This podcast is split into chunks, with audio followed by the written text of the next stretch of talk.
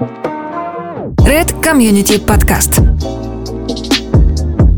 Всім привіт! Це Red Podcast. Ми вирішили трохи поекспериментувати, і цього разу ми вийдемо не у форматі інтерв'ю, а у вигляді невеличкого дайджесту новин за останній час, що стосується будівельної та девелоперської діяльності. Отже, поїхали.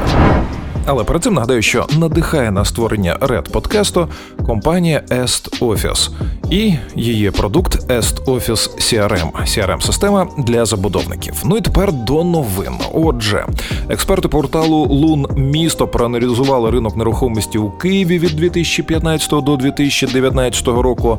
Обробили інформацію про понад 1365 житлових комплексів і з'ясували, як змінювалася за цей час середня ціна квадратного метру. Отже, в столиці вона склала 20 тисяч 260 гривень у 2015 році. Ну а вже в жовтні 2019-го вартість досягла 23 тисяч 123 гривень. У Київській області на початку 2015-го за квадратний метр нового житла доводилося сплатити у середньому 10 тисяч 500 гривень, а наприкінці 2019-го – 13 тисяч гривень. До лун місту, до речі, яких ми вітаємо з їх першим роком існування. Ну і бажаємо наснаги ще більше цікавих досліджень, з якими ми вас, звісно ж, будемо знайомити. Так ось до лун місто, а в тому числі приєднався Держстат, який теж порахував наскільки здорожчала нерухомість у 2019 році. Отже, ціни на первинному ринку житла у 2019-му зросли на 6,6% порівняно з 2018, а на вторинному на 11,1%. За даними відомства, найбільше здорожчали у 2019 році трикімнатні квартири на 9,9%, однокімнатні здорожчали на 5,4%, а двокімнатні на 6,5%. Як змінювалися ціни на первинному ринку? За інформацією Держстату, у четвертому кварталі 2019 року зростання цін на житло прискорилося як на первинному, так і на вторинному ринку. Зокрема, на первинному ціни на житло зросли на 3,1% порівняно з третім кварталом, і в розрізі кімнатності на 3,6% на однокімнатні квартири, на 2,8% на двокімнатні і на 2,5% на трикімнатні квартири. При цьому в третьому кварталі до другого зростання сповільнялося до 0,3%, а у другому до першого зростало лише на 2%. На вторинці у четвертому кварталі ціни на житло зросли на 2,7% порівняно з третім кварталом на 3,9% на однокімнатні квартири, на 3,5% на двокімнатні і лише на 0,7% на трикімнатні квартири. При цьому в третьому кварталі до другого вони зросли на 1,3%, а у другому порівняно з першим на 1,9%. Від себе можу додати, що мені здається, що це якось пов'язано у тому числі і з зміцненням гривні, тому що на вторинному ринку, зрештою, багато угод проходять саме номінованими у валюті, а тому попит на вторинному ринку збільшувався. Відповідно, це і спонукало до зростання цін. Ну втім, це моя така особиста думка, не експертна. Можу помилятися, можемо посперечатися в коментарях до цього випуску. Ну що ж, з статистикою завершили. Тепер про законодавчі зміни. Дуже великий матеріал з цього приводу вийшов на порталі Mind.ua. Посилання на нього ви знайдете в шоу нотах. Я ж дещо з цього матеріалу процитую. Ну, якщо вам ліньки читати, а ліпше послухати. Отже, перше про що згадується в матеріалі, це звісно ж про пайовий внесок. Нагадаю, в вересні 2019 року Верховна Рада законом 132.9 скасувала цей самий пайовий внесок але його ліквідація відбудеться не одразу. У 2020 році діятиме перехідний період. Ну і передбачено, що всі укладені до 1 січня 2020 року договори є дійсними і підлягають повному виконанню. Щодо 2020 року, то на нього встановлено пільгові ставки пайового внеску до 2% для житлових об'єктів і до 4% для нежитлових будівель та споруд. А повне скасування пайового внеску відбудеться з січня 2021 року. Очікується, що скасування пайового внеску призведе до зниження собівартості будівництва, і це дасть гравцям ринку люфт для зниження цін на квартири. А втім, при цьому існує ризик, що без розробки компенсаторних механізмів фінансування будівництва шкіл, садочків, інженерних комунікацій може різко скоротитися. Я коли перебував на ред форумі восени 2019 року, дуже багато скептичних коментарів чув щодо скасування пайового внеску. А більшість девелоперів, з якими я поговорив, казали, що на вартості земельної ділянки це навряд чи сильно відіб'ється, навряд чи хтось буде її знижувати. А ось інфраструктурні проекти, на які власне і мали б використовуватися ці гроші, можуть постраждати. Ну, подивимось, можливо, якийсь компенсатор все ж таки держава запропонує.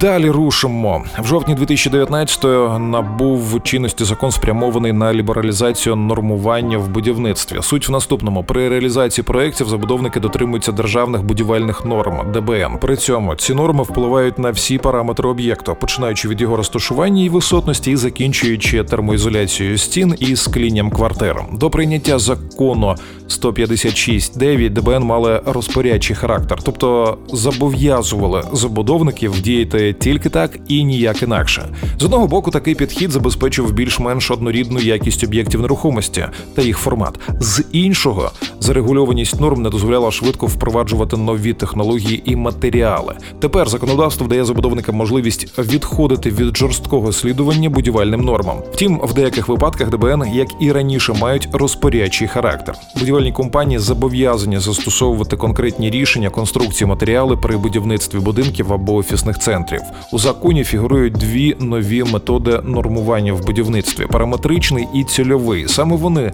дадуть забудовникам право використовувати ті чи інші ДБН на свій розсуд. Як йдеться в роз'ясненні офісу президента до закону 156.9, вибір методу нормування здійснюватиметься, виходячи з особливостей об'єкта. Водночас перевагу відтепер віддають е, параметричному і цільовому методам.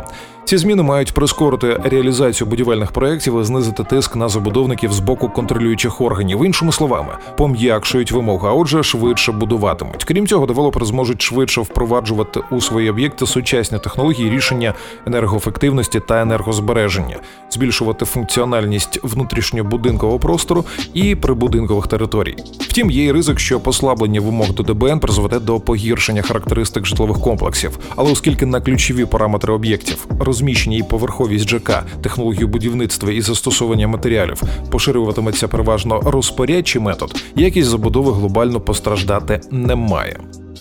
Ну і тепер про єдину електронну систему у сфері будівництва, про яку теж багато говорили останнім часом.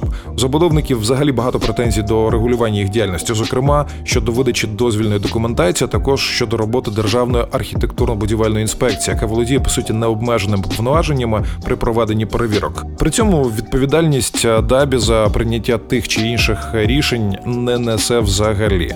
Це не, не слід навіть повторювати, всі ви це так добре знаєте. А отже, е, частково проблему бюрократизації у сфері будівництва має вирішити закон 199.9, е, який передбачає створення єдиної державної електронної системи у сфері будівництва в складі містобудівного кадастру. В межах цієї системи проводитимуться всі процедури зі створення документів і обміну інформацією про будівництво об'єктів і подальшу їх експлуатацію. Що це означає? Е, з'явиться можливість подавати подавати будь-які документи, проводити платежі та отримувати сервіси цілодобово в електронному вигляді. Що ще важливо, доступ до системи буде відкритий, а відповідно кожен чи то інвестор, чи то потенційний покупець зможе відстежити весь життєвий цикл об'єкту від початку його будівництва і аж до введення в експлуатацію.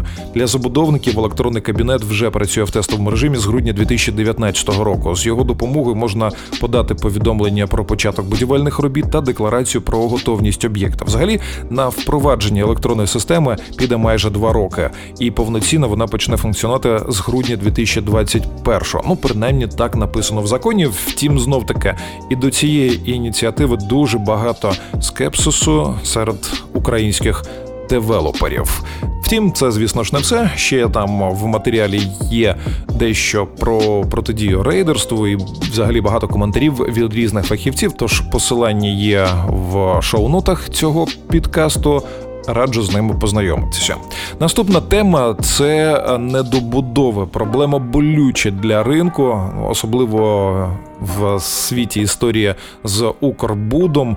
Про це зараз говорять всі, всі шукають варіанти вирішення. З'явився законопроект, якому передбачають, що перекладатимуть добудову проблемних об'єктів на плечі місцевих бюджетів. Втім, він вже отримав чисельну купу критики, оскільки на добудову цих недобудов знадобиться чимала сума грошей, і незрозуміло, чому ці кошти мають йти саме з бюджету, тобто з коштів платників податків. А тож тема ця ще буде обговорюватися в різних матеріалах. Різні цифри лунають. Ось, наприклад, комерційний директор Інтергалбут Анна Лаєвська каже, що на добудову того чи іншого об'єкту в середньому знадобиться від 500 мільйонів до 1 мільярда гривень. В іншому матеріалі Анжеліка Саакян, директорка з маркетингу комплексу Polaris Home and Plaza, оцінює фінансові ресурси, необхідні для добудови в розмірі від 3 до 5 мільйонів доларів. Так чи інакше, це дуже серйозна історія, тому що треба і експертизу провести, і перезапустити об'єкти, можливо, переформатувати. Коротше кажучи, поки що єдиного зрозумілого рішення ніхто не бачить. А отже, ця тема ще буде з'являтися в стрічках новим. Red Community Podcast. По цьому на сьогодні в рамках експерименту і все це був Red Podcast Digest. Якщо вам сподобався такий варіант, і ви хочете його почути наступного тижня, підтримайте нас лайком та коментарем. Па-па!